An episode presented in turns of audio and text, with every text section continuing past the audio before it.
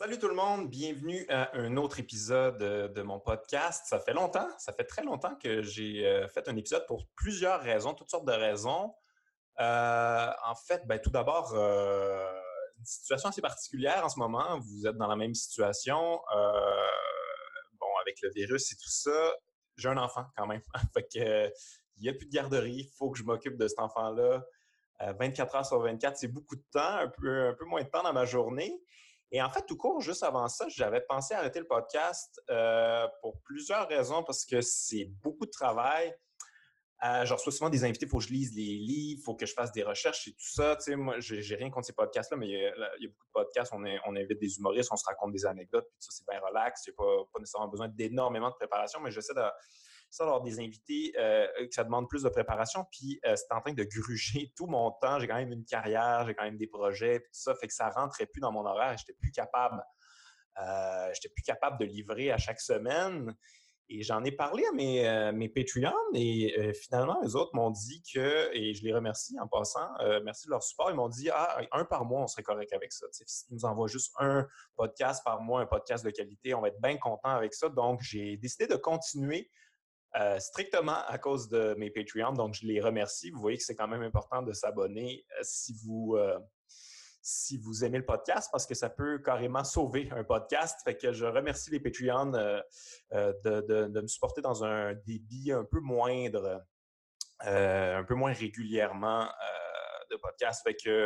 Mais quand même, c'est ça, j'ai quand même promis à mes Patreons que si je faisais des podcasts, si j'en faisais un chaque mois, j'allais leur, leur réserver des invités de marque quand même. Puis euh, ben, je pense que j'ai réussi ça. C'est Alain Deneau. Cette fois-ci, pour la deuxième fois, c'est pas la première personne que je reçois deux fois. En fait, j'ai reçu Pat Laprade deux fois, une fois seul, une fois avec euh, PCO. Et bon, j'ai reçu Simon Cohen et Simon Gouache plusieurs fois pour les, épisodes de Comedy Geeks. D'ailleurs, Comedy Geeks, euh, je le ferai plus personnellement. J'ai un peu passé la POC à Simon Gouache. Allez voir ça. Il, a continué ça à sa manière euh, avec, euh, avec toutes sortes d'humoristes. Si ça vous intéresse de continuer à écouter ce genre de contenu-là. Moi, j'avais plus le temps, comme je vous ai dit, fait que euh, je voulais pas que ça meure. Fait que il continue ça, mais à sa manière. C'est un autre projet, mais un peu avec la même vibe. Fait qu'allez écouter ça. C'est sur la page de Simon Gouache, sur sa page personnelle. Ça, ça s'appelle Face à face à face. donc, Alain Deneau, on est en situation de crise et je moi, je me suis pas beaucoup prononcé. J'ai pas fait de grand chose. Je fais pas de live en ce moment. Je fais pas. J'essaie de, j'essaie d'absorber ça, de prendre du recul, de pas dire n'importe quoi, euh, d'essayer de comprendre ce qui se passe, essayer de pas m'approprier ça non plus pour euh, servir mon propre agenda ou ma propre personne, essayer de j'essaie j'essaie de pas entrer dans une logique de productivité. Je pense que c'est un bon moment en ce moment pour euh, euh, pour prendre ça un peu plus relax, euh, analyser ses choix de vie, euh, essayer de repenser tout ça. Et qui de meilleur pour repenser un système que Alain Deneau, il est très bon là-dedans. D'ailleurs, je vous conseille ses premiers livres sur l'économie, l'économie de la nature, l'économie de la foi, l'économie de l'esthétique. très intéressant, allez, allez voir ça. Puis, ben, il n'y a pas déçu encore une fois. Puis, il a quand même fait attention de pas de pas de pas lui non plus récupérer ça puis euh, se, se, en espèce de spécialiste qui a tout compris. Euh, il y avait quand même une certaine humilité là-dedans, mais il est toujours très intéressant et quand même euh, assez coup de poing par moment. Donc, j'ai hâte que vous entendiez ça. je vais reploguer mon Patreon parce que vous voyez qu'il est quand même très important. Si vous êtes intéressé à ce genre de contenu-là, allez vous abonner au Patreon. Et pour la première fois, je n'ai pas de, pas de show à plugger. j'ai zéro show à plugger. Il n'y en a plus de show jusqu'à je ne sais pas quand. Euh, d'ailleurs, euh, le docteur Mobilo Aquafest, on prévoyait faire un show le 18 euh, juillet, je pense. Assurément, ça n'aura pas lieu. on va on pensait peut-être à l'automne, mais là, même à l'automne, ça semble compliqué. Je, je vous tiens au courant, les gens qui ont acheté des billets, qui ont acheté des passes. Euh, qu'est-ce qu'on va faire avec ça? C'est sûr qu'il va y avoir quelque chose. Ça, je vous garantis qu'il va y avoir quelque chose, puis ça va être gros. Ça va être un gros show, mais je ne sais pas quand exactement. Puis pour mes shows, personnellement, je ne le sais pas plus. Il y a des shows qui ont été remis, qui vont être re-remis. Euh, je ne sais pas. Je sais pas ce qui arrive. Je sais pas ce qui arrive avec euh, ma carrière tout court. je vais être bien honnête. je, c'est sûr que je vais finir cette tournée-là, mais je sais pas, je sais pas, je sais pas ça va être quoi le retour à la normale, entre guillemets. On va en parler avec Alain Deneau quand on va parler de normal. Mais je sais pas, je sais pas si les gens vont aller voir des shows à nouveau. Je sais pas ce qui va arriver avec ça. Euh, c'est sûr que moi, j'aime ça la scène, puis je veux en faire à nouveau, mais on est vraiment dans le flou en ce moment. Euh, mais pour l'instant, on fait des podcasts. Hein? Tout le monde fait des podcasts en Zoom. Et c'est ça que je vous propose aujourd'hui. Donc, euh, bonne écoute, bon visionnement. Bye bye.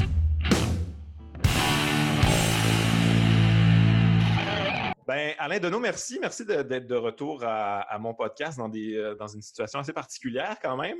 tout d'abord, ben, je vais te demander comment ça va parce que c'est quand même une question qui est importante ces temps-ci. Ça a pris un tout nouveau sens. La santé, tout ça, ça va bien? Oui, moi, sur un plan personnel, rien à dire, comme souvent. Euh, c'est spécial quand même parce que la, dernière rencontre, ça fait plus qu'un an, je pense, qu'on s'était euh, rencontrés. Puis la conclusion un peu de, notre entretien, c'est que ça ne pouvait pas continuer comme ça, qu'il fallait que ça change éventuellement. Et ça a changé. Et d'une drôle de manière, l'avais-tu anticipé comme ça, l'espèce de changement qui allait bouleverser le système actuel? Non, bien malin, euh, la personne aurait pu dire que cette, euh, cette pandémie euh, serait survenue là comme ça en 2020. Euh, cela dit, bon, il m'intéresse pas de, de, de, de, de voir l'événement qui est le nôtre à une échelle planétaire aujourd'hui comme étant un absolu et d'enfermer la pensée dans les termes seuls de ce moment-là. C'est-à-dire que d'y voir euh, au fond l'alpha et l'oméga mmh de ce qui explique euh, notre situation euh, sur un plan social, sur un plan institutionnel, sur un plan psychologique, psychosocial, ainsi de suite. Pas mettre trop de il, y a, un phénomène que je trouve intéressant dans, dans ce qu'on observe là quand on lit les uns et les autres, c'est qu'au fond, malgré tout ce qu'on peut dire, la situation ne nous change pas tellement intellectuellement. C'est-à-dire que je me rends compte et, moi, je ne fais pas exception, hein, si je suis autocritique, là, je ne fais pas exception du tout. Euh, on continue de penser la situation avec la grille de prédilection qui était la sienne avant la pandémie. Oui, oui, oui. C'est-à-dire qu'une personne, je ne sais pas, qui est dans la méfiance beaucoup, voire la paranoïa, mais je distingue vraiment les deux, là, c'est pas pareil mais va tout de suite penser aujourd'hui en termes, euh, je sais pas, de profit que peut tirer l'industrie pharmaceutique de la situation, quel rôle elle joue, quel rôle elle jouera, comment elle va essayer de tirer son épingle du jeu, d'en profiter. Bon, euh, je sais pas, quelqu'un qui est malade imaginaire va se convaincre euh, que ça y est, il est positif. Euh, quelqu'un qui euh, est intéressé par les enjeux sociétaux va penser, bon, de, de, dans, dans l'éventail, je veux dire, des, des gens euh, moins privilégiés, victimes, ainsi de mmh suite, euh, qui, euh, qui est où sur ce vaste échiquier sociologique. bon, les, racistes vont dire que c'est un virus chinois. Bon, je veux dire, tout le monde trouve son compte, ouais. Bon, les, bon, puis bon, moi, moi, je continue de penser comme je pensais, quoi. C'est-à-dire, j'intègre, comme tout le monde, là, je suis pas mieux, je suis pas pire, J'intègre, mais parce que tout le monde a, au fond, développé un discours sur le monde, mmh sur les choses, sur l'histoire, sur notre société qui euh, a quand même une prise, euh, ou en tout cas, euh, c'est plus ou moins crédible dans, selon les exemples que j'ai donnés. Mais en tout cas, au moins un rapport au monde, quoi, qui peut être triste, qui peut être violent, qui peut être stupide, qui peut être fin, qui peut être original, qui peut être aliéné, qui peut être, bon, le, discours aliéné, ça serait de voir les paroles du premier ministre en espérant que tout revienne à la normale bientôt. C'est une espèce d'intégration, quoi. Euh, mais, ou, une adhésion, une, adhésion qui n'est pas aliénée totalement ou pas aliénée du tout, mais qui est une adhésion réfléchie à notre, à notre mode, quoi, à supposer que qu'on puisse aller jusque-là. Quoi. Il, y a, il y a de toute façon euh, une sorte de résistance des positions intellectuelles de part et d'autre qui témoigne du fait, il me semble, que cet événement-là s'inscrit quand même encore dans une histoire qui a sa cohérence. Euh, et, en même temps qu'on peut observer que, d'une manière peut-être même crispée, euh, on campe son opposition. Hein. Je n'ai pas vu euh, beaucoup de critiques du capitalisme surgir outre que chez les gens qui ont déjà cette critique-là. Oui, oui, non. Euh, J'ai pas vu beaucoup de gens tout d'un coup militer pour l'État social sur un mode explicite, euh, bien qu'il euh, y aurait beaucoup de raisons de le faire. C'est-à-dire qu'on sent qu'on reste quand même sur ses positions. Euh, cela dit, j'insiste pour dire que il se serait à tort qu'on verrait dans cette situation-là un statu quo, dans la mesure où le monde dans lequel on est, lui, progresse. Hein, c'est pas vraiment un statu quo dans le sens où c'est pas parce que nos positions restent les mêmes que le monde dans lequel on prend position, lui, reste le même. Lui, il continue d'évoluer sur un mode, et là, j'embraye avec mon discours, hein, sur un mode inquiétant. Et la, pandémie n'est pour moi, comme pour beaucoup euh, de gens qui ont, qui, ont, une approche disons, écologiste, pour les dire comme ça, même si le terme mérite d'être débattu, là, euh, bon, pour beaucoup de gens, il est évident que euh, cette pandémie-là s'inscrit dans une série de signes qui montrent que la planète ne peut plus supporter les assauts qu'on lui fait subir. Hein. et les signes, on va parler des assauts, mais les signes, c'est très clairement euh, les rats de marée, euh, la montée anormale des crues, la fonte des glaciers, l'érosion des sols, l'avancée du désert, la disparition des forêts. c'est des, tsunamis qui euh, sont favorisés par la fonte des glaciers, euh, même des tremblements de terre qui sont favorisés par le réchauffement climatique, c'est le continent plastique, et c'est ensuite des ouragans, des feux de forêt, et quoi encore? Il, faut, il faut des, crises du verglas. On, on, est confronté d'une manière accélérée et régulière à des phénomènes qui nous rappelle que notre mode de vie n'est pas viable. Mmh c'est quand même la première fois qu'on est forcé à écouter. Euh, et j'imagine que c'est un peu parce que, bon, pour la première fois, ça peut tuer n'importe qui, euh, les riches euh, inclus.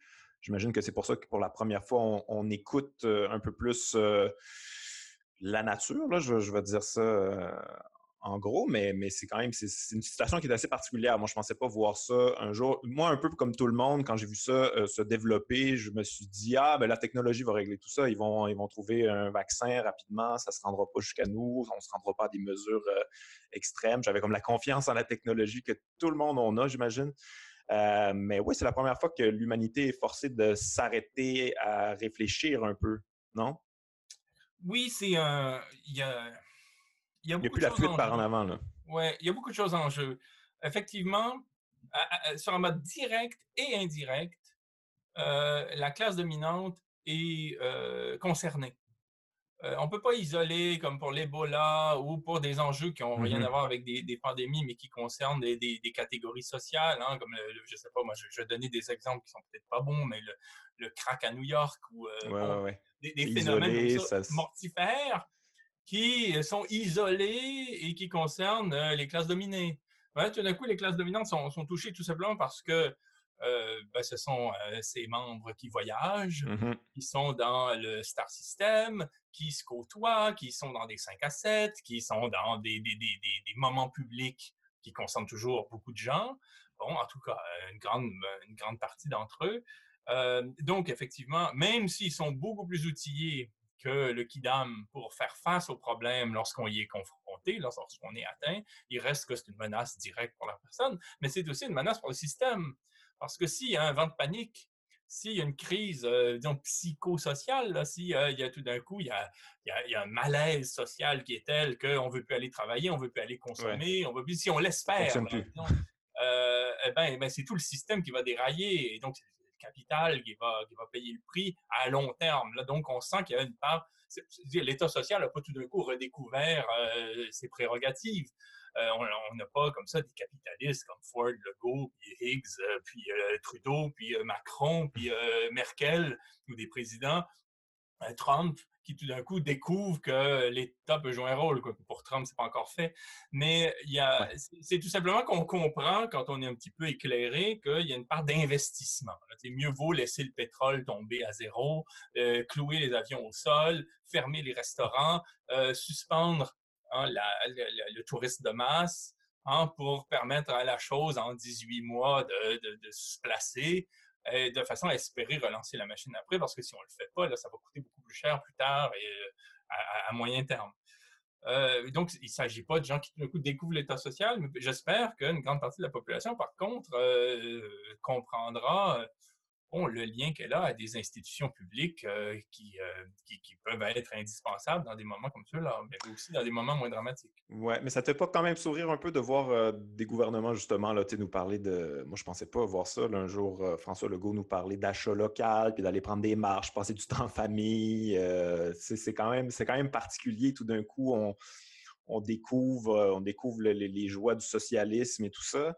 Euh, est-ce que, peut-être moi, je, vais jouer aux faux optimistes, là, mais est-ce que ça va pas peut-être euh, leur faire réaliser que c'est quand même assez nécessaire pour le futur? On ne peut pas juste se laisser euh, engloutir par ce, cette espèce de monde mondialisé? Pour, être honnête, je veux dire vraiment pour être honnête, parce, aussi parce que je tiens à inscrire ce qui se passe dans un temps long. Hein, mmh j'essaie bon, de pas trop me laisser avaler par, euh, par l'information continue, par la saturation des consciences quant à cette question-là, qui reste importante, là, mais qui, finit par prendre vraiment toute la place. Là. Et, et je suis pas, euh, je, me permets de me consacrer à des lectures, à des, à, des tâches qui n'ont rien à voir avec ouais, ouais, donc, je ne peux pas dire que je suis toutes les conférences de presse tout le temps, que j'ai une idée très précise de l'évolution psychologique de tel leader. Ce que je constate, c'est qu'effectivement, euh, pour parler de manière générale, il y a des, euh, des chefs d'État, mais qui sont plus le cadet de mes soucis aussi, là, mais il y a des chefs d'État qui peuvent provenir du, euh, du, milieu des affaires, comme euh, François Legault qui a géré Air Transat, là, et tout d'un coup avoir des responsabilités qui sont pas du tout du même ordre, et comprendre, comprendre vraiment, sincèrement, bon, que, là, tout d'un coup, eh ben, un hôpital, une université, une école, une ville, ben, c'est pas une entreprise. Quoi. cette manie qu'on a eue pendant 20-30 ans de, de, de, transposer continuellement le langage des affaires en toute circonstances, hein, d'imposer, de, plaquer le discours de la gouvernance, hein, c'est exactement ça, hein, le discours de la gouvernance qui vient, c'est une théorie du monde des affaires euh, sur le monde communautaire, le monde scolaire, le monde hospitalier, le monde de la culture des arts, ainsi de suite? On se rend compte qu'il euh, s'agit d'une errance. Ça ne marche pas, c'est inadéquat, c'est euh, même parfois insensé de penser euh, sur le mode lean, par exemple, la gestion des malades dans un hôpital. Et là, j'espère qu'il y a des évolutions. Ce que je constate aussi, par contre, c'est un durcissement et un braquage chez ceux qui comprennent que cette situation-là pourrait redonner hein, euh, des, du grain à moudre, hein, puis un second souffle à des mouvements sociaux considérés comme à peu près éteints. Je pense à la France et aux États-Unis. On a dans ces deux pays-là qui sont quand même, euh, du point de vue du discours au moins, si ce n'est pas même du point de vue de l'impact hein, euh, euh, des, puissances, hein, surtout les États-Unis, mais la France aussi est au cœur de, même de l'agencement de l'Union européenne. on a dans les deux cas un refus du discours social, un refus. Et mmh Emmanuel Macron et Donald Trump insistent pour filer continuellement les métaphores militaires. Parce qu'ils répugnent ces gens-là, ils ne sont pas capables d'admettre que l'État a une fonction sociale et que représente des gens et que ses intérêts, hein, que l'intérêt public, que la, chose publique, la chose commune dépasse le capitalisme dépassent les seuls éléments du capitalisme. Ils ne sont pas capables. ils résistent ou soit, soit, ils ne peuvent pas, soit ils sont... C'est probablement, c'est dans leur ADN, on l'a rendu là. en tout cas, c'est dans leur, euh, dans le, ce qu'ils estiment être euh, de l'ordre des, euh, de, l'intérêt de leur classe. Et mm-hmm. donc, on a des gens qui, plutôt que de dire, bon, ben, l'État redevient une instance sociale qui euh, reconnaît euh, les services publics, reconnaît euh, son rôle à jouer sur un mode collectif en ce qui concerne la santé publique, le bien commun, et on va en quelque sorte chérir les citoyennes, les citoyens suffisamment pour que tout le monde puisse ensuite partir, hein, être doté hein, des, outils requis pour euh, faire quelque chose de sensé dans l'existence, quoi, plutôt que de simplement euh, dire quémander du travail auprès d'un puissant euh, ou chercher par toutes sortes de façons d'arrondir les fins de mois dans, le désespoir. Quoi. Ils sont pas capables. Alors, ce qu'ils font, c'est qu'ils font des déclarations de guerre. Ils parlent de la guerre. Ils, contre un virus. En général. C'est ça, ils partent en guerre contre un virus. Qu'est-ce que c'est? il y avait ce, proverbe qui disait la fourmi passe sous la patte de l'éléphant. Là, eux, ils arrivent avec leur bazooka pour tuer un virus. Quoi. C'est dans leur. Et, et j'en profite pour dire que de toute façon, qu'on soit dans plutôt dans une tendance ou dans l'autre, là, la tendance un peu humble où on prend conscience du rôle de l'État au-delà d'être euh, finalement euh, le serviteur du capital, ou bien euh, au-delà de, la, question un peu comme ça martiale, là, où on part en guerre d'une manière différente. Ce qui me fascine, moi, et ce qui m'effraie aussi, c'est le rôle des métaphores dans cette affaire. les métaphores nous trompent.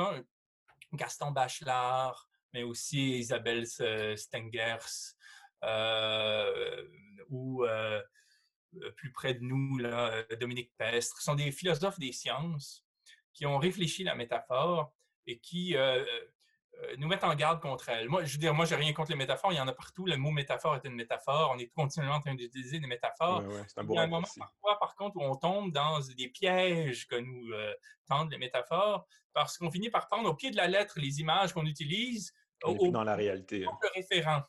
Hein, quand on dit il y a une montagne, on finit tellement par, en quelque sorte, s'imprégner de cette image-là de la montagne qu'on ne parle plus que d'une montagne, alors que non, c'est pas une montagne, ça s'appelle une épidémie, c'est un petit peu plus, complexe qu'une montagne. Une montagne, habituellement, on sait comment elle est faite, on comprend où sont ses, inclinaisons, son plateau.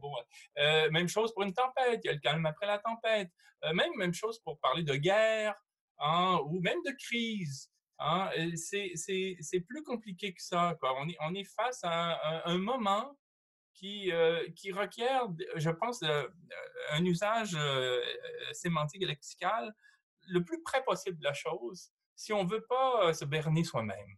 Bon, et si on, on, nomme la chose, une épidémie, une pandémie, euh, le plus justement possible, on arrive aussi à en tirer les conséquences. À arriver de euh, cesser de se dire, bon, on ferme les yeux, on traverse, on traverse la, tempête, puis après ça, il y aura une issue. Hein. Même chose avec cette fameuse lumière au bout du tunnel et tout ce qu'on veut. Euh, non, l'idée, c'est de, penser la chose pour essayer de l'inscrire dans, un réel historique qui reste à être pensé. Mais je pense qu'en fait, c'est une manière de garder un certain contrôle. On veut avoir le contrôle de cette chose-là qu'on ne comprend pas. Euh, ça me fait penser au, Conseil du patronat qui, euh, tout récemment, ont dit bon, ben là, il faudrait euh, peut-être revenir à une certaine normale parce que les, entreprises vont s'impatienter. Mais c'est un virus, on ne peut pas vraiment contrôler ça, mais on, on, veut, on, veut, on, veut, on veut prendre le contrôle de, de cette chose-là qu'on ne comprend pas tout à fait, en fait. Je ne sais pas si tu cherches à me mettre en colère, mais ça. le conseil du patronat, c'est toujours une bonne manière de mettre quelqu'un en colère, de, dire ça. Non, mais il y a, y a deux choses déjà dans cette phrase-là. C'est l'idée de la normale. Je parlais du statu quo tout à l'heure. Nous sommes dans un système extractiviste, productiviste, consumériste et capitaliste qui euh, vise à la croissance Hein. Mmh on exploite d'année en année plus qu'auparavant. On produit plus, on vend plus, on bouffe plus, on jette plus, on détruit plus. Il faut qu'il y en ait plus tout le temps. Bon, ce n'est pas une normale. On ne peut pas être à la fois pour la croissance et parler d'une norme dans le sens où la normalité, elle est en transformation. Elle suppose toujours plus de surveillance des citoyennes, des citoyens, elle suppose toujours plus d'aliénation, plus de publicité, plus de production, plus d'achat, plus de destruction, plus de, plus de tout, plus d'obésité, plus de, plus, plus de, de, perte de sens, plus de, de, films délirants qui nous projettent dans des imaginaires furieux. Plus, on est dans un monde qui est, comment dire, dans sa progression même, dans la transformation permanente et dans la destruction euh, et dans l'accentuation des inégalités et dans la, confirmation d'une hégémonie par rapport à un modèle occidental hein, qui, qui, finit par prévaloir dans toutes les régions du monde. Donc, c'est ça la, norme de temps. Et d'autre part, bien, et, et c'est vraiment là-dessus que je travaille ces années-ci, c'est pour ça que j'en ai soupé de cette, cette fausse dichotomie, c'est cette idée qu'il y a l'économie ou quelque chose. Ça, c'est une catastrophe. C'est une. C'est un. C'est un. Je veux pas. J'ai des métaphores en tête, moi aussi. il, y a, là comme un abus de l'esprit. il y a un abus radical.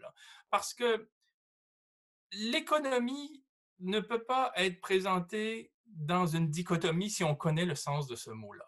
On ne peut pas dire il y a l'économie ou la protection des écosystèmes. On ne peut pas dire il y a l'économie ou la santé publique. Il y a l'économie ou une culture et des arts de qualité. Non, parce que la santé, l'écologie, la pensée relèvent de l'économie bien avant que ce mot-là désigne ce que les économistes en ont fait. Euh, bon, euh, euh, si ça vous intéresse pas d'en entendre parler, éteignez ça, allez voir un... Mais moi, c'est vraiment ça le cœur de ce. Oui, oui. Ben, tu as lancé trois livres récemment sur l'économie de la nature, l'économie de l'esthétique, l'économie de la foi. en fait, c'est six livres, je pense, au final, que tu vas, tu vas lancer. C'est un peu pour te rapatrier ce mot-là quelque part, qui, est un peu pris en otage par le capitalisme que, que tu écris ça? Oui, mais au-delà, au-delà des, bouquins, hein, je suis pour vendre ma salade. non, non, non, mais on, quand même. Vraiment, le, comment ce mot-là, effectivement, quand on prend conscience de ce qu'il a signifié, de ce qu'il signifie, de ce qu'il signifiera, hein, renvoie à quelque chose de beaucoup plus, excusez-moi le jeu de mots, mais riche, beaucoup plus riche, beaucoup plus puissant, beaucoup plus grand, beaucoup plus complexe que ce qu'on en a fait. Je ne nie pas qu'il y a des, euh, ceux qu'on appelle les économistes, moi je les appelle les scientifiques de l'intendance, hein, des gens qui s'intéressent à l'intendance, je ne nie pas qu'ils existent, qu'ils produisent des choses pertinentes. Euh, les économistes, c'est une catégorie complexe. Là. Il y a des, beaucoup d'idéologues, mais aussi des hétérodoxes, des, hétéronomes, des, des atterrés, des, bon, des, gens qui se présentent hein, sous une forme marginale, là, bon, euh, ou en tout cas euh, en résistance. Hein. je sais que tu as reçu Yves-Marie Abraham, par exemple, oui. au HEC, bon, quelqu'un ne peut pas être identifié aux économistes de cette caste. Bon, par exemple. Donc, on a, on a là des, et euh, des gens qui, euh, d'une façon ou d'une autre, pratiquent euh, des recherches, puis une pensée qui peut être qualifiée d'économie, mais sur un mode régional. C'est une économie parmi d'autres. Il n'y a pas de raison que cette discipline-là s'arroge le mot économie. Il s'intéresse à l'intendance, à la gestion, à la comptabilité, mmh au management, à un certain nombre de choses qui concernent l'intendance. Hein. Il n'y a pas d'autre mot. Bon. Euh, l'économie, elle, a existé bien avant que, au 18e siècle, les ancêtres de, ces acteurs sociaux euh, euh, s'accaparent le mot et se disent économistes. L'économie a pu signifier déjà dans les sciences de la nature hein, le fait de l'équilibre des écosystèmes un équilibre précaire, un équilibre mouvant, un équilibre plein d'accidents, un équilibre, un équilibre en, évolution. Bon, ça a été ça l'économie. Et l'économie, ça a été aussi pour les biologistes une pensée de la vie d'un organisme qui soit ni mécaniste, comme par exemple Descartes l'a pensé, euh, ni euh, simplement euh, théologique, hein, c'est-à-dire le fait d'une création divine qu'on se pose plus de questions. Bon, c'est, ça a été une façon de penser, mais le mystère de cette espèce de collaboration miraculeuse entre des organes qui fait qu'il y a la vie d'un organisme. Bon, on n'était pas loin de l'économie de la nature, hein, l'économie animale, on appelait ça comme ça aussi. Bon, il y a aussi eu l'économie euh, chez les théologiens, mais les théologiens nous ont donné une pensée de l'économie qui sert ensuite à penser l'État, à penser les institutions, à penser même les mouvements politiques, à penser tout ce en quoi on croit finalement. Hein. C'est une économie de la croyance, une économie de la foi. l'économie de la foi, qu'est-ce que c'est? C'est une espèce de rapport euh, euh, dialectique entre la transcendance et l'immanence qui est au fond présent en toute chose. Hein. C'est-à-dire que si on, croit en l'État, ou on croit en un mouvement politique, ou on croit en, une, un lieu de culte, une institution religieuse. On, croit en fait, on, développe un rapport entre un principe abstrait qui garantit une action occurrente dans l'histoire, tel jour à telle heure, on fait telle chose, on fait tel acte, on, pratique tel, euh, rituel, on, pose tel geste, bon, euh, on dessine telle figure, bon, il y, a, bon.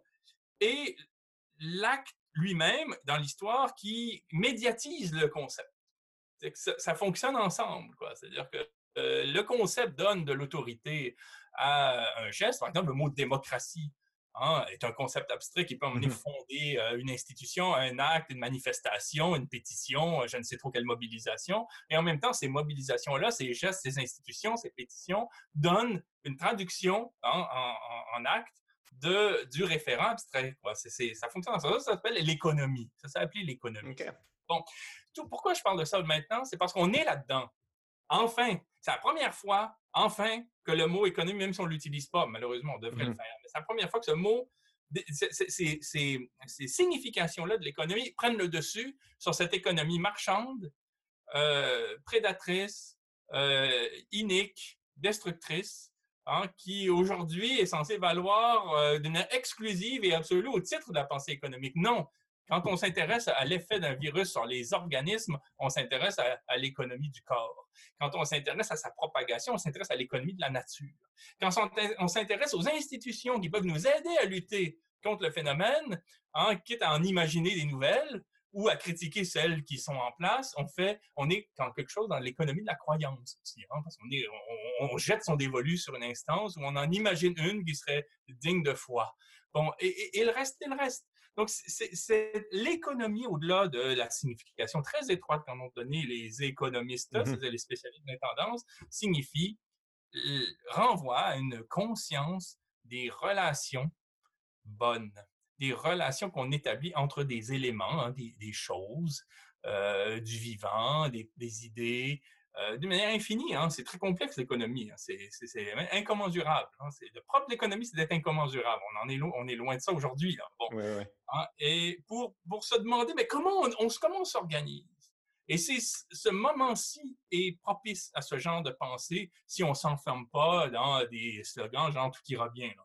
C'est-à-dire, on est face à une crise quand même. On peut le dire comme ça, même si je n'aime pas trop ce mot-là, mais on est face en tout cas à un passage à vide. Disons ça comme ça. J'essaie d'utiliser des mots qui ne sont pas trop connotés pour qu'on ait une sorte de vivacité là, dans, l'affaire. On est dans un passage à vide.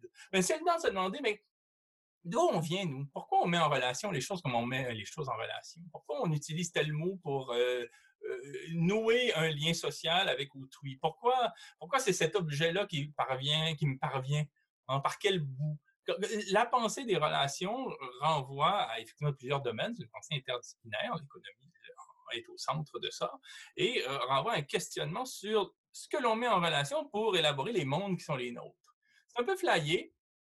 On, quitte vraiment le régime euh, habituel de la pensée, mais il faut le quitter parce que si on continue de penser en somnambule, on fonce dans un mur. Mais tu penses qu'on va être capable, ça? Es-tu optimiste par rapport à ça? Parce que je pense juste au niveau individuel, j'ai l'impression qu'il euh, y a beaucoup de gens, pour la première fois de leur vie quand même, ils ont, du temps pour réfléchir sur leur vie. Euh, euh, normalement, les gens, ils travaillent, travaillent, travaillent tout le temps. ils ont un peu de temps, mais il y a les enfants, puis tout ça. Ils n'ont jamais un moment pour, je sais pas, lire, réfléchir, regarder ce qui se passe autour. Il y a des workaholics qui, tout d'un coup, ont plus de travail, puis réalisent, oh mon Dieu, je la connais pas, ma famille. puis c'est pas, pas ça que je veux Peut-être qu'au niveau individuel, j'ai quand même l'impression qu'il y a des gens qui vont réfléchir à leur vie puis vont peut-être changer. J'espère, j'espère. Euh, optimiste ou pessimiste, je ne sais pas trop. C'est des catégories moi, qui ne me parlent pas beaucoup là, dans le sens. Oui, je comprends. Je, mais je dis souvent, si j'avais le talent de Nietzsche, j'écrirais par-delà l'optimisme et le pessimisme. C'est-à-dire que si la maison est en feu, on ne prend même pas une seconde pour se demander si on est optimiste ou pessimiste. Oui, oui, je comprends. Bon, à une certaine époque, on aurait dit que c'était une question bourgeoise, mais bon, je ne vais pas rapatrier tout ce vocabulaire, hein. mais, mais il y a, on n'a on même pas le temps de se demander ça. Mais ce qu'on peut cependant se dire, c'est que les conditions de possibilité du mot économie, tel qu'on l'utilise maintenant de manière idéologique, étant mmh donné l'impact sur nos consciences les économistes, et surtout, parmi eux les idéologues qu'on voit sur les plateaux, qui écrivent dans les journaux, qui pondent les manuels hein, euh, pédagogiques dans les écoles, ainsi qui nous euh, bourrent le crâne, qui conseillent les, élus qui, sont partout. Hein. Si on, ce qu'on peut se dire, c'est que les conditions de possibilité de l'utilisation de ce mot tel qu'on le fait maintenant ne seront pas au 21e siècle réunies longtemps. Il y a un moment où, de fait, on ne pourra pas penser l'économie comme on le fait maintenant. Pourquoi? Parce que il y a deux semaines, j'aurais dit ça, on aurait un petit peu souri. Maintenant, on sourit un peu moins. Le pétrole ne sera pas toujours au rendez-vous. Hein? Ça dit quelque chose, le pétrole, cette semaine? Oui, oui, oui, zéro. Euh, ça vaut zéro. Le pétrole, abondant, euh, accessible, euh, il ne sera pas toujours rendez-vous parce que, pour deux raisons. premièrement, aujourd'hui, on est en train de gratter, racler les fonds de tiroir. On va chercher le pétrole à 3000 mètres sous les eaux, mm-hmm. dans de la boue, qui, n'intéressait personne il y a 50 ans, là, dans des sites non conventionnels. hein, dans une exploitation qui est non conventionnelle, mais aussi l'atmosphère ne peut plus supporter qu'on le brûle. Hein. on ne peut plus continuer comme ça à, émettre comme ça des, des, des, des déchets. Comme on le fait maintenant. Bon, même chose pour le gaz, même chose pour les minerais, hein, qui sont indispensables à la technologie de pointe. Euh, en plus, il y a le problème euh, de la biodiversité quand on nous fait dire qu'il y a une majorité d'espèces, des grands mammifères comme des insectes qui sont en train de disparaître et ce qui va bouleverser la chaîne alimentaire universelle. Euh, en plus hein, du problème lié au réchauffement climatique, hein, qui va se poser tout ce que j'ai mentionné tout à l'heure, hein, les crues, a l'avancée du désert, des sécheresses, des feux de forêt. À un moment où ce système-là à l'évidence, ne pourra pas fonctionner. Et c'est là où il y aura une révolution euh, que j'évoque dans un sens non romantique. Quand je pense mmh. à la révolution, je ne pense pas à des bannières ensemble. Non, non, c'est ça, ça ne sera pas beau. je veux dire, la révolution, c'est, je le répète, c'est rendre évoluer quelque chose. Bon, froidement, on rend évoluer quelque chose qui nous nuit. Hein. C'est-à-dire qu'on le relègue au passé. C'est ça, la révolution. Bon, ben, à un moment donné, ça sera plus, plus important de risquer l'inconnu en s'essayant à autre chose, sur un mode régional, par exemple. Moi, je crois beaucoup, euh, euh, on a pu lire là-dessus Jonathan Duranfolco, par exemple, sur le municipaliste, je ne suis pas tout à mmh fait dans cette ligne-là, mais presque, là, c'est-à-dire sur, des, régions, en tout cas. Oui, ouais, je pense que c'est le futur, moi aussi. Qui les circuits courts, ainsi de suite, qui s'organisent. Bon, euh, et, ensuite, dans une logique confédérée en ce, qui, en ce qui concerne des enjeux plus larges qu'une région ne peut pas gérer, là, au Québec, ce serait l'hydroélectricité, par exemple, ou ailleurs, ce mmh serait la pharmacologie. Moi, j'ai dit, il y a des dossiers comme ça qui supposent qu'on peut prendre à une échelle plus large.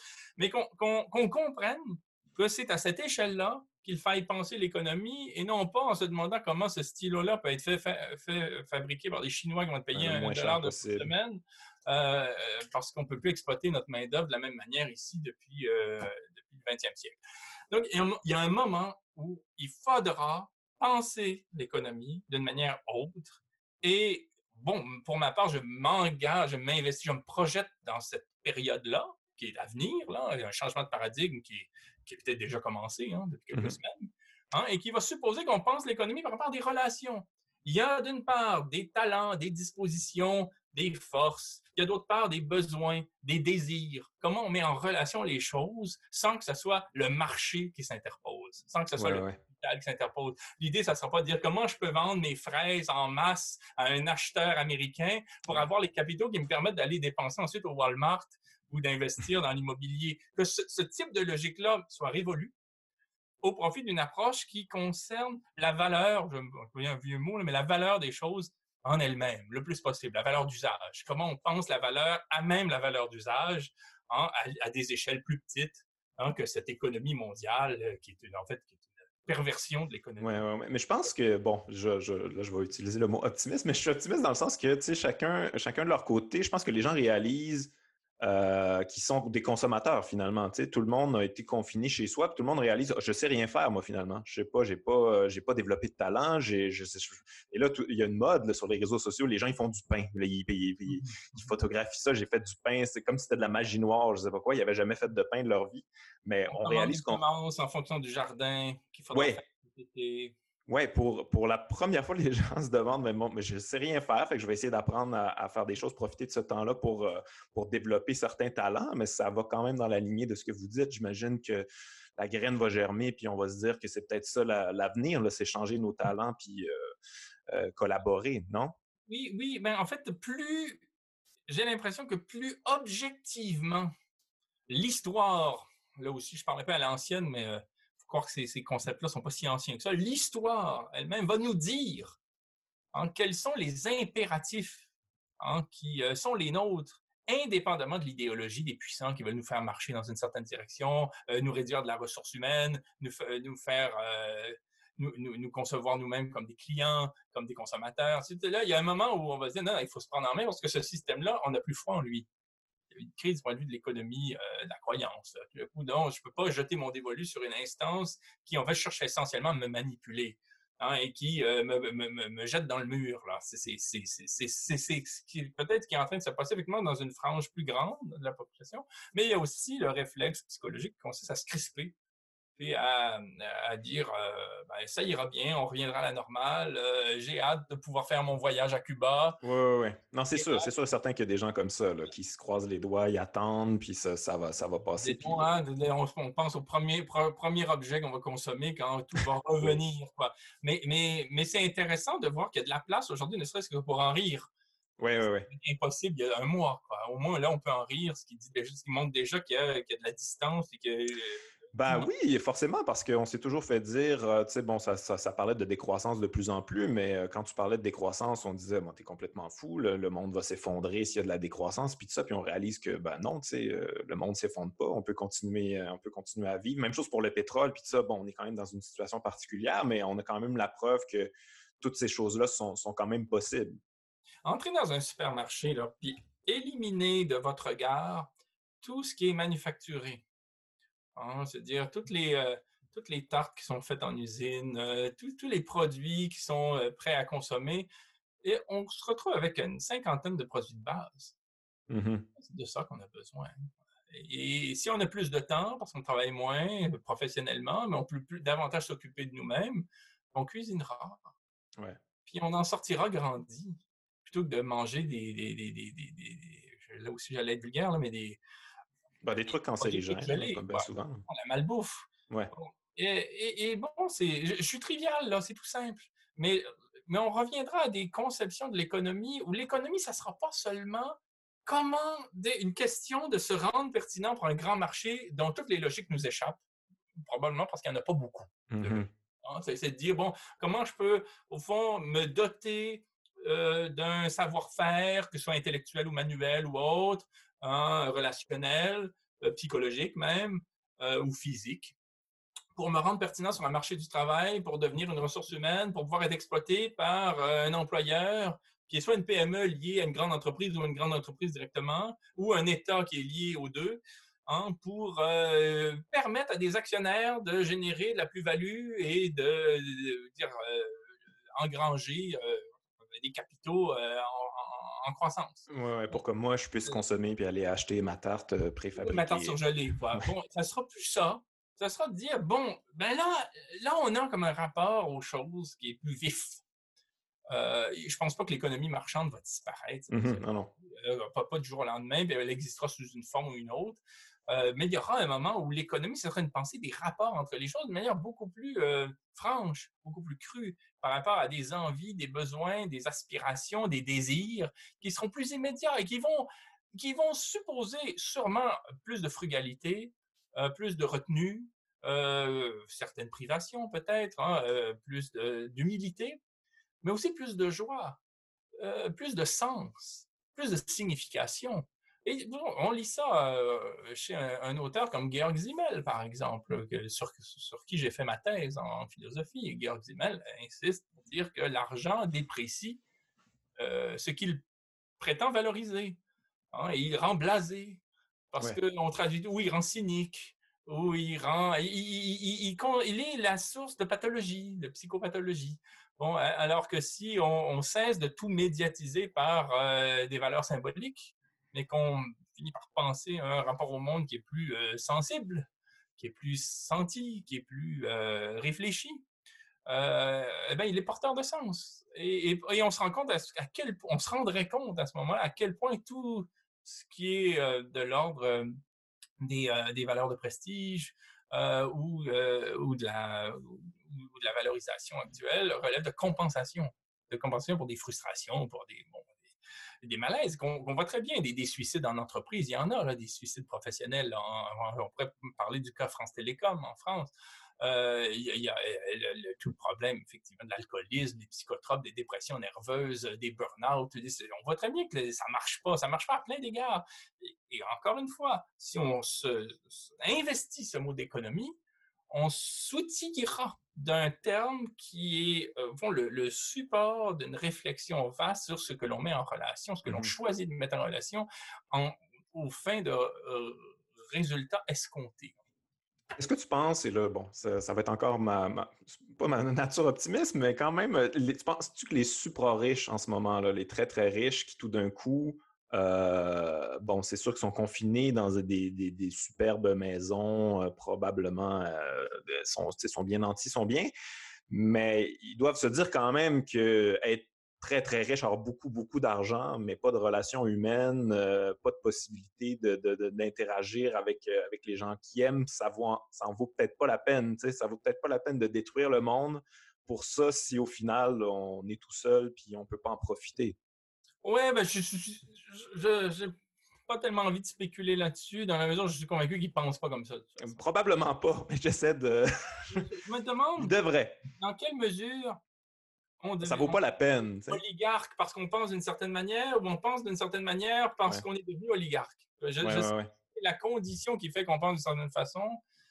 Vous avez ce récit d'un en Amérique euh, du Sud là, de, ce général d'armée dans des forces marxistes quand il participait à une guérilla, qui était bon, euh, à la tête de troupes, c'était le plus courageux de tous, puis était admiré de son équipe. Bon, puis, euh, puis tout d'un coup, il apprend par un télégramme qu'il hérite d'un oncle qu'il avait complètement oublié, puis propriétaire de chaîne d'hôtel, puis il laisse tout le monde, puis il s'en va, puis gestionnaire de, bon, de, de, biens, de, biens immobiliers commerciaux. Euh, bon, je ne veux pas être cynique non plus. Je ne le suis pas d'ailleurs. C'est juste que ces catégories-là ne m'intéressent pas, ne me parlent pas. Probablement parce que c'est du supra-optimisme, quoi. C'est-à-dire que si, on est. Si on.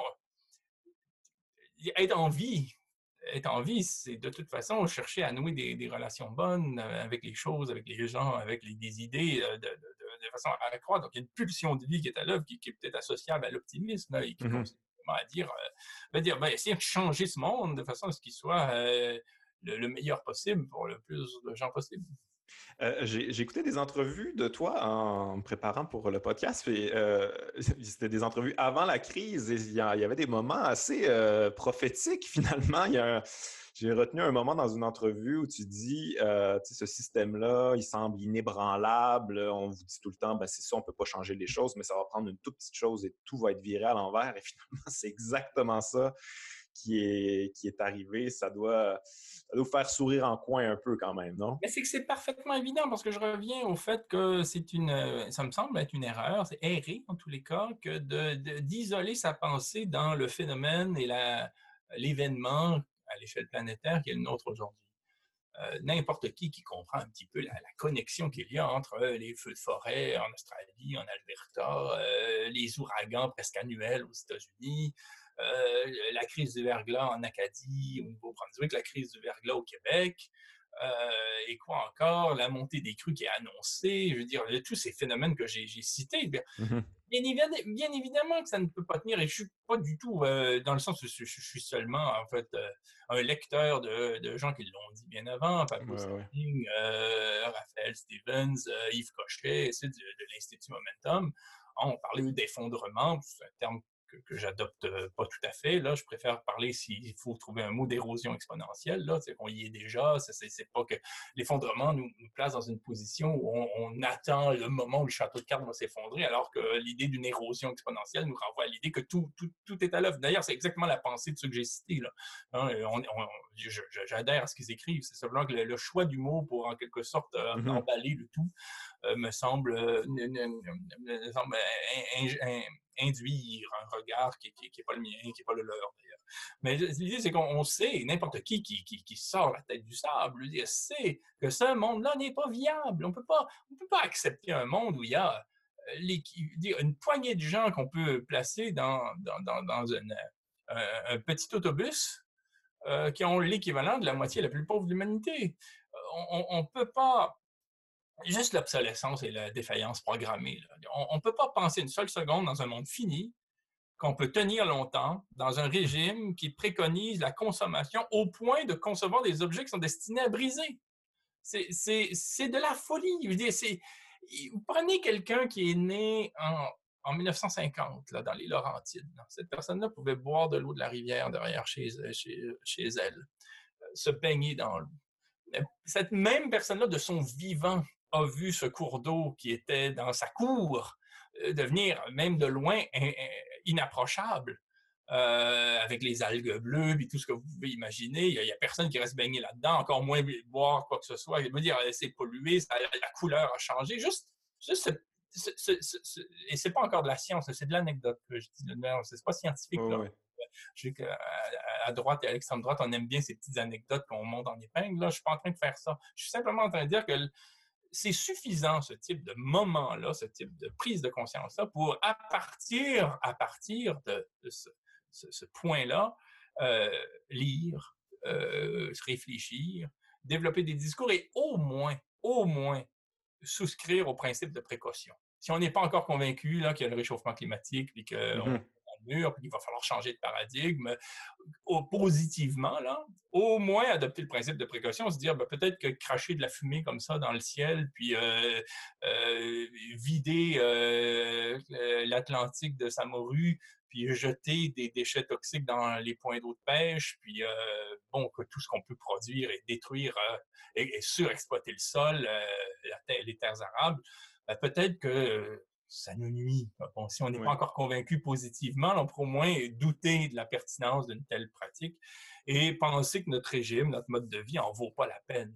Ce mode de vie-là, on peut y revenir, hein, le consumérisme est absolument infantilisant. Si on s'arrête deux minutes on regarde tout ce qu'on nous offre à consommer, dire, 95% de ce qu'on nous offre à consommer, j'exagère à peine, euh, je ne sais pas pourquoi je lance un chiffre d'ailleurs, mais l'immense majorité des choses qu'on nous offre à consommer sont, sont, sont insignifiantes dire, euh, puis même insignifiant, activement nuisible à, la vie culturelle.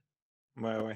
Euh, mais c'est quand même, c'est assez fascinant de voir. C'est la première fois qu'on essaie, on se mobilise en tout cas pour éradiquer, euh, bon, c'est un virus là, qui tue qui tue des gens, mais c'est la première fois qu'on se mobilise pour ça. Bon, comme on l'a dit tantôt, c'est peut-être parce que justement ça peut tuer des riches, mais il y a plein de choses qui tuent euh, tout un pan de population. En fait, on dirait que j'ai l'impression que c'est la première fois que ça déborde jusque chez les Occidentaux. Donc euh, là, ça devient grave tout d'un coup, mais il y en a eu des virus, il y en a eu des plus virulents.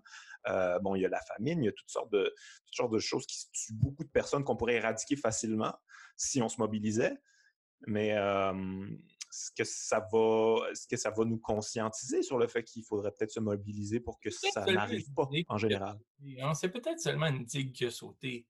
Euh, c'est pas évident hein, ce qui se passe. C'est très difficile de le penser. Encore une fois, hein, on, a tendance à camper dans les discours qui sont déjà les nôtres, parce qu'il est très difficile de penser la nouveauté. C'est mmh très, très exigeant intellectuellement de se dire, OK, là, je vais hein, euh, mettre en suspens tout ce qui relève de ma pensée habituelle et je vais essayer d'aborder de manière absolument nouvelle un phénomène que je considère absolument nouveau. C'est très difficile, surtout euh, comme ça, avec si peu de recul. Bon. Euh, une hypothèse, hein, ce serait qu'on s'est en quelque sorte pris très au sérieux cette situation-là, peut-être parce qu'elle a quelque chose d'immédiatement dramatique, elle menace notre corps, c'est aveugle. Hein, il y a quelque chose de fou, là, ça y a de quoi faire un film, là, on dirait des, bon, une sorte de mmh menace comme ça, abstraite. Bon, euh, ça peut nous sauter à la gorge n'importe quand.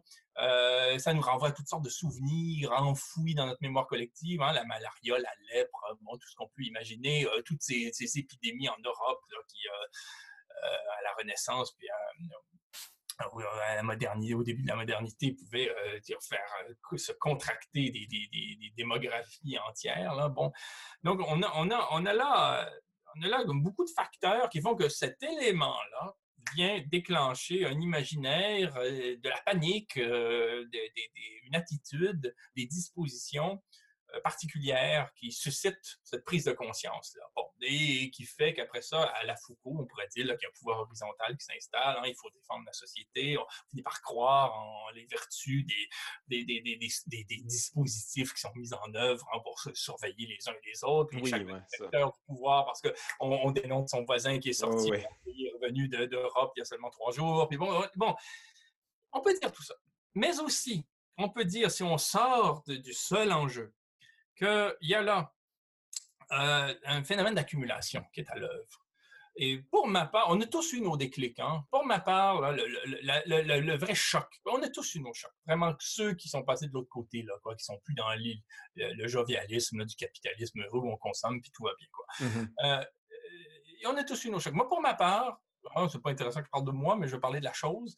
Euh, ça a été quand j'ai vu euh, ce fameux rapport là, de la plateforme intergouvernementale scientifique et politique sur la biodiversité et les services écosystémiques, hein, un nom euh, mais qui, constatait, dans quelle mesure c'est vrai, on pourra chipoter, mais que 80% des espèces à terme sont menacées si on continue dans le sens qui est le nôtre. Moi, là. Ça, ça allume pas. J'aurais. Bon, oui. Je n'ai pas compris, moi, que dans les médias, à Radio-Canada, au quotidien Le Monde, ailleurs, on cite cette information-là comme étant sérieuse, et qu'on passe au sport, à la météo, à la culture, au divertissement. J'ai pas compris qu'on continue. J'ai pas compris qu'on s'arrête pas comme on le fait maintenant. Là, 100 hein, de, des, productions médiatiques, à peu près, à quelques exceptions près, portent sur le, virus et la pandémie. J'ai pas compris qu'on ne fasse pas ça à ce moment-là. Et j'ai l'impression qu'il y a eu un effort de refoulement, là je vais parler d'économie psychique, un effort de refoulement pour ne pas permettre à cette information-là de prendre dans nos consciences l'envergure qu'elle a de fait. Et, à force de cogner à la porte, hein, ces phénomènes-là qui sont liés à notre mode de vie intenable et irresponsable, euh, on finit par euh, faire sauter la digue.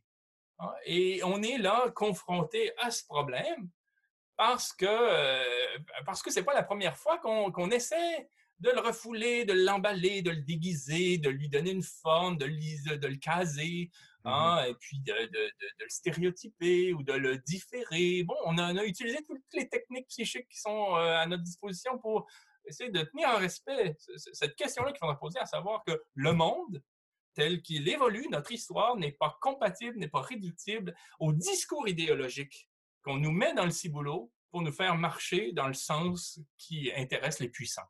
Mmh Mais je pense qu'aussi on est gavé d'informations. Il y en a tellement, euh, on dirait qu'on prend plus vraiment la mesure de ce qu'on nous dit non plus.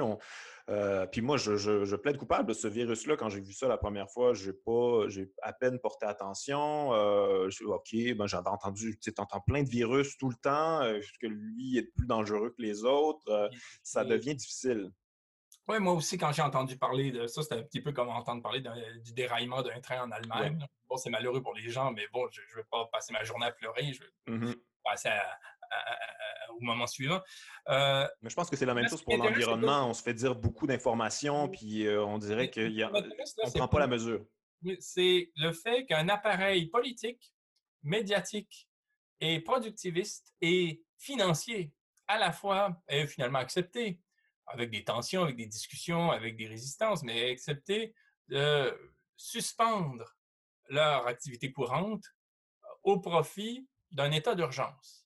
Puis comme on le sait dans le discours sur la souveraineté, hein, c'est qui déclare qu'il y a état d'urgence. Hein, Et pourquoi on n'a pas fait ça au moment de ce rapport ou pourquoi on n'a pas fait ça au moment de la COP 21 qui a donné lieu à l'accord de Paris, qui supposait de manière solennelle des engagements formels de la part des États qui était tellement ambitieux que normalement, il aurait fallu que le premier ministre du Canada, pour avoir signé ce papier-là, revienne ici et dise, avant toute chose, on interrompt l'exploitation des sables bitumineux. Parce que le Canada ne peut pas respecter son engagement fait à Paris en 2015 et acheter un oléoduc hein, euh, avec la, bénédiction de, euh, de, bon, de, de, tout, un, électorat, peu, importe. Euh, je ne sais pas si, si tu as vu cette information-là euh, circuler, mais euh, apparemment, dans l'année, on a réduit le CO2 de 4% mais les objectifs de l'accord de Paris, c'était de 6% Donc, même en confinement total, mmh, on mmh. n'aurait pas atteint. un objectif qui était farfelu finalement. Bien, il, était nécessaire et c'est dommage d'ailleurs qu'on se surprenne à parler à l'imparfait, hein, parce que cet accord-là, en principe, il est encore.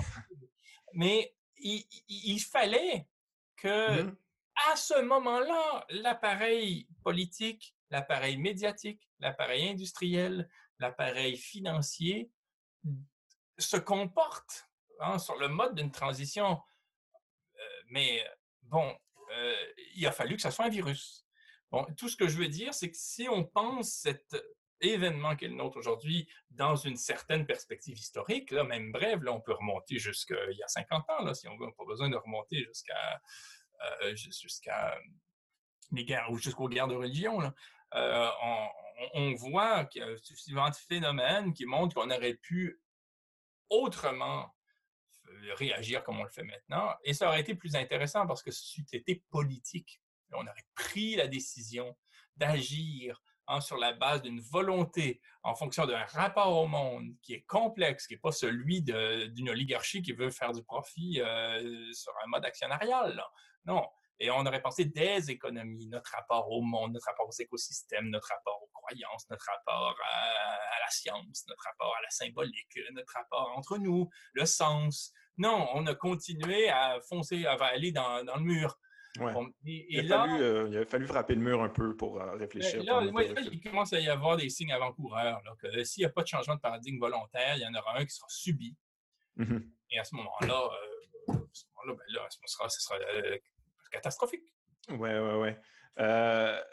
Euh, j'ai noté quand même quelques petits trucs euh, positifs, dont un qui est dans ton champ d'expertise. Je ne sais pas si tu as vu ça. Au Danemark, euh, ils vont pas aider les entreprises qui, qui, utilisent les paradis fiscaux. Bon, Justin Trudeau, là-dessus, s'est fait poser la question. Je ne sais pas si tu as vu, il est resté très évasif. Donc, ça voulait dire non, il n'allait pas prendre ces mesures-là. Mais ça, ça, pourrait être une manière. Pardon? Ça voulait dire je comprends pas la question. Ouais, ouais, ouais, ouais. Euh, il a évité la question. Mais il y a un moment, on est quand même à un moment où justement, euh, le, on, tient ces compagnies-là pas un peu par les couilles. ils vont avoir besoin d'aide et si on leur fournit pas cette aide-là, ben, allez piger dans vos coffres, euh, dans vos paradis fiscaux. Ça serait une bonne, ça serait un bon moment en fait de, légiférer, non? Oui, moi, ce, qui me fait peur, c'est en France, euh, puisqu'on parle d'optimisme, il n'y a pas lieu, au vu des signes avant-coureurs de ce que peut dire euh, euh, le, ministre de l'Économie et des Finances, Bruno Le Maire, je crois, le maître. il n'y a, pas, a, pas, a pas lieu d'être optimiste. C'est dans le sens où il y a, des États qui prévoient faire travailler plus les gens, dire, faire, passer la note aux travailleurs. Ouais. on voudra passer. Mais, mais, je, mais je veux dire, je, ne suis pas, euh, faut pas baisser les bras là. Effectivement, la conjoncture est formidable pour deux mmh raisons. D'une part, il faudra payer la note. Euh, si on surcharge hein, d'impôts, de, taxes et de toutes sortes de, euh, de factures, des, boutiquiers, des, honnêtes travailleurs, des salariés, des, petits fonctionnaires, on s'en sortira pas plus. Bon, et puis, bon, Enfin, il faut voir qu'est-ce que le capital, comment le capital réagit selon les filières, ainsi de suite. Euh, et d'autre part, on se rend compte euh, de ce que représentent des institutions publiques défaillantes lorsqu'elles ne sont pas suffisamment financées. Les deux phénomènes. Bon. Euh, donc, on peut le redire, oui, les paradis fiscaux, nous en payons le prix tous les jours, tout le monde. Dire, quand on, par rapport au transport en commun, par rapport au logement, par rapport à l'université, par rapport à l'école, par rapport euh, aux, minima sociaux, c'est-à-dire aux services qui viennent d'aide, aux gens qui, sont en détresse, euh, dire les, interventions en matière euh, psychiatrique, euh, dire tout ce qui concerne le logement, le développement du territoire, l'aménagement du territoire surtout, la, transition écologique qu'il faudra bien penser, réfléchir avec de l'autorité, puis peut-être même des chantiers nouveaux pour parfaire des services qui seront écologiques. Il y, a, tout ça qu'il faut penser. Et pour ce faire, il faut des institutions publiques qui peuvent devenir aussi régionales si on, on passe à un tout autre mode.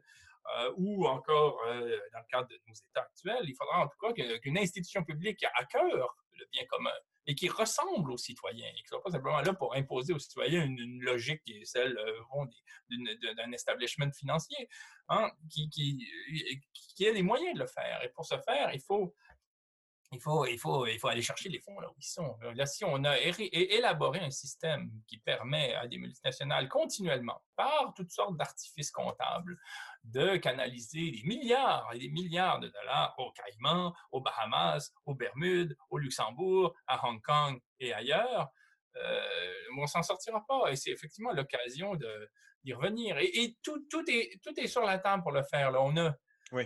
Personne peut aujourd'hui euh, bon, euh, plaider l'ignorance. On sait qu'il y a ce problème-là. Euh, j'espère que des gens comme le premier ministre Legault, qui, comme gestionnaire d'Air Transat, administrait des filiales à la Barbade, oui. Hein, j'espère qu'il comprendra le tort qu'il faisait au bien public hein, dont il est responsable aujourd'hui comme premier ministre en agissant de la sorte. Oui, oui, oui. Ben, mais euh, ça serait logique en même temps parce que c'est ce qu'on fait avec les particuliers. Parce qu'en ce moment, tu n'as pas droit à l'aide euh, gouvernementale, euh, l'aide d'urgence si tu n'as pas fait tes impôts l'an passé, si tu n'as pas participé au fonds public, tu n'as pas droit à l'aide. Euh, mais eux ne participent pas au fonds public, donc pourquoi, euh, pourquoi les sauver? Ça, complètement absurde. payer un peu d'impôts parce que telle structure en paie, parce qu'ils ont peut-être... Bon, ils pourront ouais, non, je comprends. Un peu, mais effectivement, moi, je, suis tout à fait euh, ravi de voir que des pays comme Danemark, la Pologne, ont, ont, décidé de soutenir toutes les entreprises, sauf celles dont on sait qu'elles ont des filiales dans les paradis fiscaux. La simple, idée qu'on en ait est suffisante pour euh, qu'on se dise, ben, allez puiser dans les fonds et on ouais.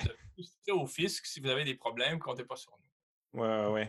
Euh, est-ce, que tu, est-ce, que, est-ce que tu penses que ça va, euh, c'est une idée qui va faire boule de neige ou ça va seulement s'arrêter à certains pays? Moi, que les journalistes, les syndicats, les électrices, les électeurs, quand ils sont euh, en situation de voter et qu'ils voient un candidat, une candidate, euh, toutes les personnes qui ont accès à la parole publique, dont c'est euh, notre cas maintenant, un titre ou un autre, rappellent ça. Effectivement. Avant de refiler la note aux petites gens, là, déjà, moi, je ne comprends pas qu'il n'y ait pas eu un gel des factures à certains égards. Comment exiger d'un restaurateur qui ne peut pas opérer en vertu de la loi qu'il paye son loyer?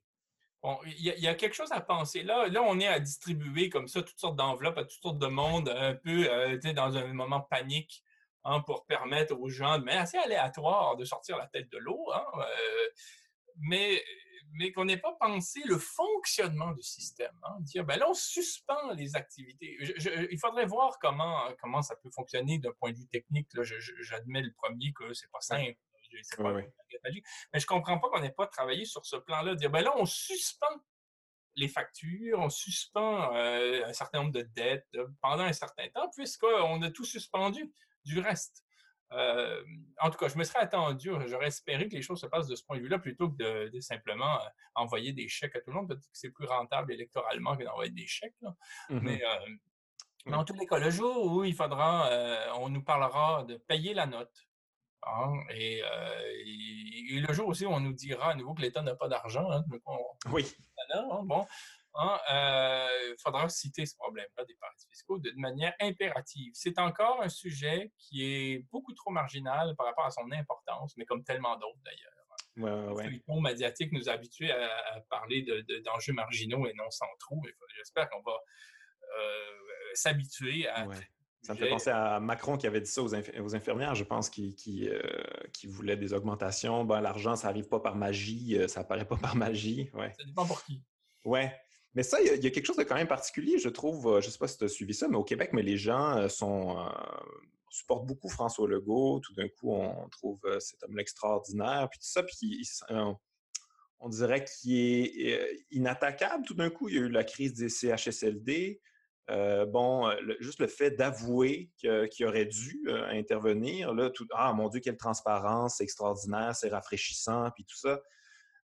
bon, là, c'est le côté plus négatif, mais il y, a, de quoi de fascinant là-dedans quand même, qu'on que, trouve que c'est un leader tout d'un coup. Tu sais, quand ça a été, c'est ce genre de pensée-là, c'est a été la, c'est la cause là, de, de, ce qui ben là arrive un peu. inscrire cette question-là, mais d'une part, je suis, suis surtout pas spécialiste de François Legault. Je n'ai jamais fait de François Legologie. Euh, je, je, te le souhaite pas. Je ne connais pas beaucoup le personnage au-delà de choses fondamentales, c'est-à-dire euh, d'où il vient, son, son, son, son idéologie. Euh, moi, ce qui m'étonne, autant par rapport à Trump que par rapport, euh, d'une certaine façon, à Trudeau, euh, étant donné d'où il vient, euh, à Pelado, hein, quand il a été question là, de sa présence au Parti québécois, de, de, Legault, de Macron, c'est comment il se fait qu'on confère de la crédibilité à des gens simplement parce qu'ils sont millionnaires? Ouais. Alors que tu vois, on voit très bien que la personne n'a pas plus de qualité que ça. Euh, c'est un comptable. Euh, bon, il est vraiment monsieur, madame, tout le monde. C'est peut-être ça qui plaît, mais pourquoi faut-il que le monsieur, madame, tout le monde qu'on envoie à cette position-là soit nécessairement millionnaire? Dire qu'est-ce que. Bon, je veux dire, il me semble qu'il y a une horticultrice, une infirmière, je ne sais pas, moi, dire un ambulancier, un enseignant euh, serait, serait, aussi, dire qui serait doué, là, il y en a plein. Euh, on serait autant bienvenu. C'est cette idée que lorsqu'on vient du monde des affaires, on est d'une autre dimension. Ah, c'est toujours cette dichotomie entre l'économie ou autre chose. Là. Mmh on, est, on, est, sur le versant important des choses, euh, qu'on a, qu'on a vu, la lumière. c'est assez navrant. Ben, c'est un peu, j'imagine qu'on perçoit le gouvernant comme quelqu'un qui est là pour nous enrichir, là, collectivement. il s'est enrichi de lui, puis comme il a la tête de l'État, il va savoir comment nous enrichir. Non, non, il s'est enrichi parce qu'il a appris à détourner les fonds publics, puis à, euh, dire, accentuer euh, dire, la part euh, de ces énormes assistés sociaux qui sont les, les, grands actionnaires. comment s'est créé Vidéotron? Comment s'est créé dire euh, le festival juste pour rire, allez fouiller, voyez le rôle, comment c'est créé Donald Trump, allez voir le rôle de Boeing, allez, comment, quelle est l'importance des subventions que verse l'État aux pétrolières, voyez à quel point ces gens-là continuellement canalisent des fonds publics euh, sur un mode souvent mmh euh, et se servent eux-mêmes dans la caisse de toutes sortes de façons, subtiles ou pas, euh, et, bon, ben, quand ils sont au pouvoir, ils font simplement garantir le maintien de ce système-là, légitimer les paradis fiscaux. Légitimer mmh les paradis fiscaux. Déjà, c'est impensable qu'un chef d'État ne fasse pas de ce dossier-là sa priorité s'il est sérieux. Là, il permet à un État de d'élaborer une loi qui va faire que les entreprises de chez soi peuvent créer une filiale là-bas pour gérer depuis là-bas des activités qui ont lieu chez soi. Donc, on laisse l'État s'ingérer, en fait. C'est cet État-là qui vote des lois qui permettent à une entreprise de gérer un capital qui est, qui est fait chez nous. C'est se respecter beaucoup. Hein. Ben, ben, c'est ça, c'est quoi? Ça fait des décennies qu'on vote pour des gens qui n'aiment pas l'État social. Ils aiment simplement l'État euh, corporatiste. Euh, en terminant, je ne vais pas te retenir trop longtemps. Euh, est-ce que tu penses qu'il va y avoir euh, une certaine. bon, j'emploierais le mot révolution, mais j'ai l'impression qu'il y a beaucoup de. Il y a quand même un vent de changement qui. Je, sens beaucoup d'insatisfaction, puis je, le sens d'une manière un peu. C'est un peu absurde que je dise ça, mais il y a beaucoup de gens qui croient aux théories du complot ces temps-ci. J'ai l'impression que ces gens-là, justement, ils cherchent des réponses, ils ont l'impression qu'ils se font avoir, qu'on ne leur dit pas tout. Euh, bon, puis ils trouvent les réponses euh, peut-être des fois avec une manière un peu euh, un peu, ils bricolent quelque chose là, qui fait pas de sens, là, puis c'est dommage. Des fois, c'est une question de, on, nécessairement beaucoup d'éducation, mais est-ce que tu as l'impression qu'il va y avoir qu'il y a un vent de changement qui va vraiment, qui va vraiment survenir? Ben, j'apprécie comment tu abordes cet enjeu là, du, complot, dans le sens où il y a déjà dans l'histoire, il y a des complots. On ne va pas faire comme s'il n'y jamais. Euh, en voir partout, c'est autant un problème. Hein. Le problème, l'enjeu, c'est de continuer à penser. Euh, ce qui est en cause dans toutes ces, euh, toutes ces élaborations-là, c'est surtout un désir de réponse. Et c'est là où la pensée est piégée. C'est dans ce désir frénétique d'avoir des réponses. C'est-à-dire qu'on est dans un monde où on peut effectivement douter de beaucoup de choses. On peut douter de la probité de ceux qui gèrent les entreprises pharmaceutiques. On peut douter de la probité des chefs d'État. On peut douter, euh, je veux dire, de, la justesse du mécanisme qui euh, fixe le prix du pétrole à la pompe. Euh, on peut douter, même si on va aller jusque-là, des raisons officielles hein, qu'on nous a données pour expliquer le 11 septembre 2001. On peut douter de beaucoup de choses. Moi, je n'ai aucun problème avec le doute. Je viens d'une discipline, la philosophie, qui entretient le doute. Hein. On appelle ça des apories, on appelle ça l'époqué. Hein. C'est des termes qui existent pour témoigner de pensées qui se satisfont de ne pas avoir de réponse euh, absolue et immédiate. Bon, euh, je crois que c'est plutôt là qu'il faut travailler, c'est-à-dire se, euh, se, former à cultiver des questions qui n'ont pas nécessairement de réponse, sans mmh que ce soit grave, sans qu'on soit obligé de dire non, non, c'est les 200 familles, non, c'est les Juifs, euh, non, c'est les Illuminati, euh, non, c'est la CIA. non, sans qu'on soit toujours obligé de combler le vide de la question et qu'on s'habitue, euh, qu'on s'astreigne hein, à, cultiver des réflexions qui, non, n'ont pas nécessairement de réponse. Euh, et quant à la deuxième partie de la question, à court terme, il n'y a aucune raison d'être optimiste parce que tout le monde est un peu braqué. De toute façon, on manque de recul pour penser la chose. Mais il m'apparaît évident qu'au 21e siècle, nous vivrons un changement de paradigme. Il y a deux questions qui se posent par rapport à lui. Est-ce que ce sera sur un mode concerté ou sur un mode subi? Bon. Est-ce qu'on sera assez vigilant comme collectivité pour à un moment donné se dire bon ben là on va prendre les devants sur ce qui s'en vient parce que sinon on va se, mmh prendre la réalité de plein fouet un peu comme maintenant et on ne sera pas du tout outillé pour y faire face. Déjà, ça sera dur de toute façon parce que euh, la, planète nous envoie plein de signaux pour nous dire qu'elle ne peut plus subir les assauts hein, dont elle est l'objet. Et l'autre question qui est euh, connexe, c'est de savoir si cette transition-là se fera sur un mode solidaire ou fasciste. Oui. Est-ce que ce seront des gens qui ont à cœur l'organisation, une économie, une économie viable, où on met en relation le plus de gens possible par rapport au plus d'éléments possibles, sur le mode le plus sensé possible pour arriver au meilleur résultat possible, indépendamment d'une caste d'oligarques qui aujourd'hui euh, façonne le monde de façon à tirer profit de tout, ou bien on laissera des, je vais être vulgaire au moins une fois, des connards, des, des, brutes, des grosses brutes épaisses. Si vous ne comprenez pas ce dont je parle, regardez ce qui se passe à Washington. Hein, des, imbéciles qui vont en quelque sorte euh, euh, profiter, carburer sur la panique, sur l'angoisse, sur l'anxiété, pour rallier à eux une minorité ou va une partie de la population contre l'autre, en disant ben nous on prend ce qui reste et vous on vous déclare nos ennemis et euh, advienne que pourra. Mmh Donc, moi, ce qui me fait peur aujourd'hui, ce que je crains, là, mes appréhensions portent beaucoup plus sur ces deux questions-là. Est-ce qu'on va avoir la vigilance hein, de se concerter pour vivre ce changement de paradigme et est-ce qu'on le fera sur un mode solidaire, juste et intelligent? Mmh Apparemment que selon l'histoire, euh, après les traumas, c'est plus euh, le totalitarisme qui, euh, qui prend la place qu'autre chose, mais on espère que... On a tiré les leçons de l'histoire. Oui, Moi, j'écris beaucoup ces temps-ci sur les économies à, mes contemporains. Hein. je pense à mes contemporains quand j'écris, mais par rapport à un monde qui ne nous est pas encore contemporain, mais qui le devient à grand galop.